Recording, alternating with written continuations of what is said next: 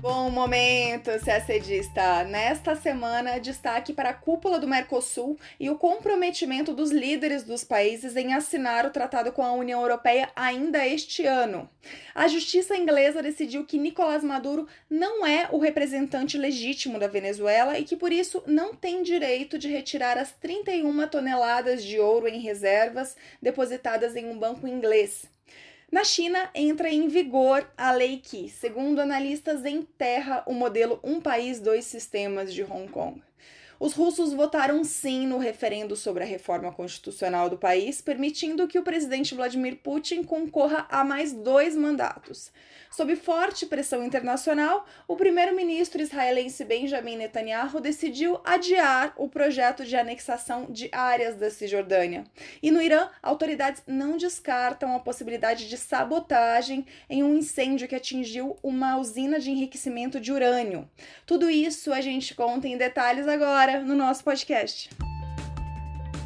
Começamos falando de Mercosul, porque nesta semana aconteceu a 56ª Cúpula dos Presidentes do Bloco. A reunião dos chefes de Estado de Brasil, Argentina, Paraguai e Uruguai ocorreu na quinta-feira, dia 2, de forma virtual, por causa da crise do coronavírus. Também participaram os presidentes de Chile, Sebastião Pinheira, Colômbia, Ivan Duque, e Bolívia, Janine Añez, além do chefe da diplomacia da União Europeia, Josep Borrell. Na ocasião da cúpula, o presidente do Paraguai, Mário Abdo Benítez, passou a presidência temporária do bloco para o presidente uruguaio, Luiz Lacalle Pou, que agora cumpre mandato de seis meses até a próxima cúpula. A reunião marcou também o primeiro encontro, ainda que virtual, entre os presidentes do Brasil, Jair Bolsonaro, e da Argentina, Alberto Fernandes. O presidente Jair Bolsonaro elogiou a presidência paraguaia no Mercosul pela conclusão de detalhes pendentes nos acordos do bloco com a União Europeia e com o EFTA, a Associação Europeia de Livre Comércio, bloco formado por Suíça, Noruega, Islândia e Liechtenstein. O presidente também pediu aos líderes do bloco que instruam seus negociadores a deixarem esses acordos prontos para serem assinados ainda neste ano. Bolsonaro também afirmou que vai desfazer opiniões distorcidas sobre o Brasil, mostrando ações que o governo tem tomado em favor da floresta amazônica e do bem-estar das, da, das populações indígenas. Isso porque alguns países europeus, como França, Irlanda e Áustria, sinalizaram que não pretendem ratificar o acordo com o Mercosul e as causas principais são o aumento do desmatamento no Brasil e o estímulo à grilagem de terras, que prejudica, além do meio ambiente, comunidades indígenas. Durante a cúpula, o representante da União Europeia, Joseph Borrell, anunciou que o texto do acordo entre Mercosul e União Europeia foi finalizado em seus capítulos políticos e institucionais na metade deste mês e que as negociações, portanto, foram finalizadas. Agora resta todo um processo que a gente até já contou aqui no podcast, um longo processo para que o tratado entre em vigor, de fato. Ainda sobre os acordos com a União Europeia e EFTA, o presidente uruguaio Lacalle Pou que assumiu a presidência temporária do, do bloco, disse na reunião que é dever do Mercosul terminar o que começou, já que a pandemia de Covid-19 poderia levar a um protecionismo, principalmente de países mais desenvolvidos. O presidente uruguaio afirmou que buscará, entre outras metas, impulsionar os canais logísticos de ferrovias e hidrovias, melhorar a interconexão energética entre os países e garantir a conservação do meio ambiente. Novamente, o meio ambiente em pauta na cúpula. Bom, ao final da reunião, o Itamaraty publicou o comunicado conjunto de presidentes dos Estados partes do Mercosul. Nota oficial do Itamaraty, gente, é leitura obrigatória para o CACDista, então não esquece de entrar lá no site do MRE. Ainda falando sobre a América do Sul, tem novidade sobre o caso das reservas de ouro venezuelanas retidas na Inglaterra. A Corte Suprema do Reino Unido decidiu nesta quinta-feira, dia 2, que Juan Guaidó é o presidente interino da Venezuela e que, por isso, as 31 toneladas de ouro depositadas no Banco da Inglaterra, que pertencem ao governo venezuelano, não poderão ser retiradas pelo regime de Nicolás Maduro. A sentença faz parte de um processo iniciado por um representante de Maduro que acusou o Banco da Inglaterra de descumprir contrato ao não transferir 930 milhões de euros, o equivalente a mais de 5 bilhões e meio de reais das reservas de ouro da Venezuela para um fundo da ONU. O dinheiro, segundo o regime de Maduro, iria para a luta contra a Covid-19 no país. Maduro tenta há mais de um ano e meio, sem sucesso, recuperar as 31 toneladas de ouro guardadas pela Venezuela nos cofres do banco inglês. Durante o processo, o advogado que representava o regime de Nicolás Maduro argumentou que o governo do Reino Unido declarou em um comunicado divulgado em 2019 que reconhecia Guaidó como presidente interino constitucional até a reeleição de novas eleições, mas que na prática mantinha laços diplomáticos com a administração de Maduro. A defesa de Guaidó, por sua vez, defendeu que o primeiro-ministro britânico, Boris Johnson, deu declarações claras de que o líder opositor é o representante político da Venezuela. Por isso, a Corte Suprema deveria fazer o mesmo, se baseando na doutrina uma só voz vigente no Reino Unido. Guaidó é reconhecido como representante da Venezuela por cerca de 50 nações, entre elas Estados Unidos e Brasil. A defesa de Maduro disse que irá recorrer da decisão. Já a representante de Guaidó em Londres, Vanessa Newman, afirmou que não pretende mexer nas reservas e que sua única intenção agora é resguardar o ouro da Reserva Nacional para o povo venezuelano. Guaidó afirma que o dinheiro, se acessado por Maduro, não deverá ser usado para aliviar a crise de saúde e teme que ele seja utilizado para reprimir a população. Falando agora de China, foi promulgada na terça-feira, dia 30, a polêmica Lei de Segurança Nacional para Hong Kong. As regras passaram a valer na quarta-feira, dia 1 de julho, exatamente 23 anos depois que o território foi devolvido pelo Reino Unido à China, sob a condição de um país, dois sistemas. O projeto de 18 páginas só foi tornado público nesta semana e é mais autoritário do que o previsto pelos analistas. Segundo um artigo da revista The Economist, trata-se de um dos maiores ataques a uma sociedade liberal desde a Segunda Guerra Mundial. Seguem alguns dos destaques da lei. Crimes de secessão, subversão, terrorismo e conluio com forças estrangeiras serão puníveis com prisão perpétua, sendo que danificar certos veículos e equipamentos de transporte será considerado um ato de terrorismo. A lei também estabelece uma nova agência de segurança nacional e seus agentes em Hong Kong não estarão sob a jurisdição do governo local. O governo central de Pequim também vai ter uma responsabilidade superior nos assuntos relativos à segurança nacional em Hong Kong. Empresas ou grupos que violarem a Lei de Segurança Nacional serão multados e poderão ter suas operações suspensas. As autoridades também podem vigiar e rastrear pessoas suspeitas de pôr em risco a, a segurança nacional. O acompanhamento de ONGs e agências de notícias estrangeiras em Hong Kong também será reforçado e uma mudança importante no julgamento. A chefe do executivo de Hong Kong nomeará juízes para casos de segurança nacional nos termos da lei, o que praticamente acaba com a ideia de um sistema jurídico autônomo. E já no primeiro dia da lei em vigor, autoridades chinesas prenderam pelo menos 370 pessoas durante uma manifestação em Hong Kong. É porque todo dia 1 de julho, tradicionalmente, ocorre uma passeata para relembrar o aniversário da devolução da então colônia britânica para a China em 1997. O tom sempre foi crítico a Pequim, e neste ano o governo local proibiu o evento, mas mesmo assim as pessoas foram às ruas. Das 370 pessoas presas, 10 foram enquadradas na nova Lei de Segurança Nacional. Para muitos analistas, é o fim do modelo um país, dois sistemas.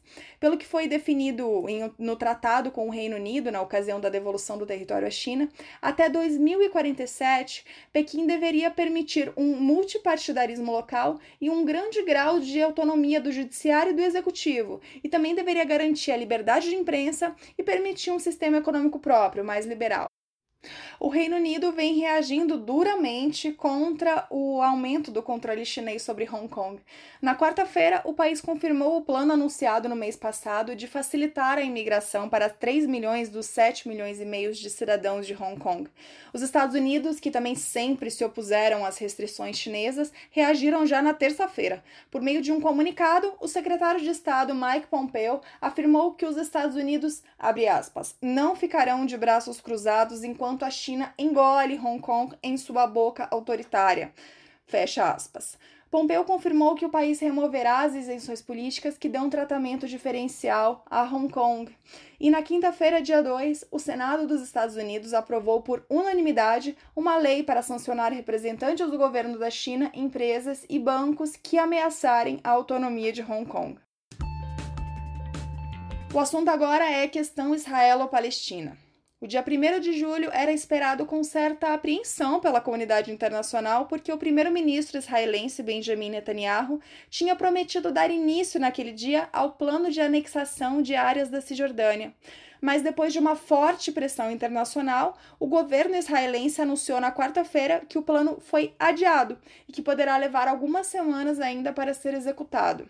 Membros do governo de Netanyahu disseram que as propostas ainda estão sendo debatidas com os Estados Unidos.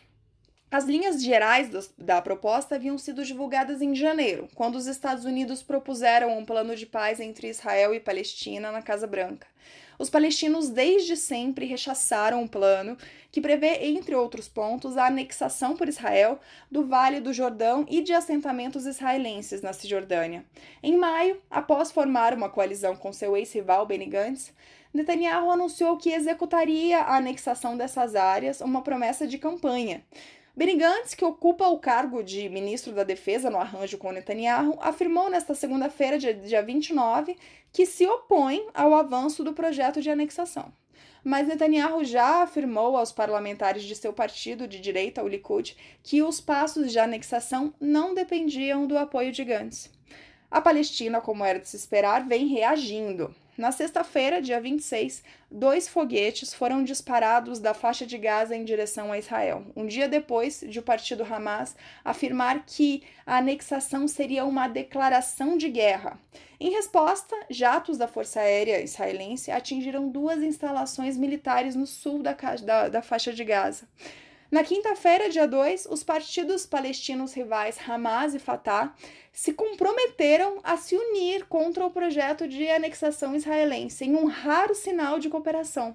Na quarta-feira, em uma demonstração de unidade palestina, cerca de 3 mil pessoas protestaram na faixa de Gaza, incluindo membros do partido Fatah e do rival Hamas. A comunidade internacional também reagiu. A ONU e países europeus e árabes criticaram a decisão israelense e reafirmaram que consideram ilegais os assentamentos construídos em territórios conquistados na Guerra dos Seis Dias, em 1967. Em um artigo publicado nesta quarta-feira, o primeiro-ministro britânico Boris Johnson pediu que qualquer plano de anexação seja descartado. Já o governo francês disse que uma decisão por anexações não será deixada sem consequências e que a França estuda opções de resposta em coordenação com aliados europeus. O assunto, é claro, vai continuar no radar do nosso podcast. Falando agora de Rússia. Como já era esperado, a população votou sim para a reforma constitucional que permite que o presidente Vladimir Putin se candidate a mais dois mandatos, o que poderá mantê-lo no poder até 2036. Cerca de 65% da população votou por meio de um referendo que começou na semana passada e terminou na quarta-feira, dia 1. Por 77% dos votos, os russos validaram a reforma. Na prática, não era necessária a aprovação do referendo porque o projeto já foi confirmado pelas duas casas do parlamento. Mas o presidente Vladimir Putin decidiu que a reforma também deveria ser validada nas urnas, ou seja, também deveria obter o apoio da população. A gente contou aqui que a reforma era tida como certa, tanto que o texto novo da Constituição já estava sendo vendido nas livrarias na semana passada, antes do resultado. A proposta de reforma prevê um limite de dois mandatos para a presidência, mas esse mandato passaria a ser contado do zero. Então, o atual presidente, Vladimir Putin, que cumpre seu segundo mandato até 2024, poderia se candidatar novamente. Além da possibilidade de dois novos mandatos, o presidente poderá nomear e demitir juízes. A reforma também fortalece um órgão consultivo, o Conselho de Estado, que é apontado como um possível destino para Putin quando ele sair da presidência. Outro ponto importante que pode ter muito impacto nas relações internacionais é que o texto determina que a lei russa deve prevalecer sobre qualquer outra, algo que poderá dificultar recursos de cidadãos e grupos a organismos internacionais, como o Tribunal Europeu de Direitos Humanos. As reformas também tornam a Constituição russa mais conservadora, consagrando a fé em Deus e, na prática, proibindo o casamento homossexual. O novo texto define o casamento como uma união entre um homem e uma mulher. A Organização de Energia Atômica do Irã confirmou nesta quinta-feira, dia 2, um incêndio em galpões que estavam sendo construídos na unidade nuclear de Natanz, um dos centros de enriquecimento de urânio no país. Um porta-voz da agência afirmou que foi um incidente localizado, em uma área onde não havia material radioativo e que não há risco de contaminação. Segundo a agência, o trabalho de enriquecimento de urânio não foi interrompido. As causas do incêndio ainda não foram divulgadas, mas uma agência semi-estatal deixou no ar a possibilidade de sabotagem supostamente realizada por agentes ligados a países que se opõem ao programa nuclear iraniano. Lembrando que Natanz já foi alvo de ações lideradas pelos Estados Unidos e por Israel. Em 2010, por exemplo, antes do acordo nuclear, hackers conseguiram introduzir um vírus no sistema da unidade nuclear com o objetivo de atrasar o desenvolvimento atômico iraniano. Natanz é uma das principais unidades de enriquecimento de urânio no Irã e é um dos locais onde ocorrem inspeções pela Agência Internacional de Energia Atômica, a AIEA da ONU. Suas atividades foram limitadas pelo JCPOA, o acordo sobre o programa nuclear iraniano, assinado em 2015 por Irã, Alemanha, União Europeia e o P5, China, Estados Unidos, França, Reino Unido e Rússia. Mas, após a violação dos termos pelos Estados Unidos, que deixaram o tratado em 2018 por decisão do presidente Donald Trump, o Irã voltou a ampliar sua produção de urânio enriquecido. Mesmo assim, o Irã ainda não produz material nuclear adequado para uso militar. Também não há evidências de que o país mantenha um programa para desenvolvimento de armas atômicas, apesar das muitas críticas por parte dos governos de Estados Unidos e Israel e o acordo nuclear com o Irã voltou a ser assunto no Conselho de Segurança da ONU. Em uma reunião esta semana, China e Rússia se opuseram à proposta norte-americana de prorrogação do embargo de armas contra o Irã, que expira em outubro. Os chineses consideram que os Estados Unidos, por terem se retirado em 2018 do JCPOA, não têm mais o poder para exigir que as Nações Unidas reimponham sanções internacionais contra o Irã. Bom, gente, o nosso resumo de notícias termina por aqui. Uma ótima semana e até sexta-feira que vem.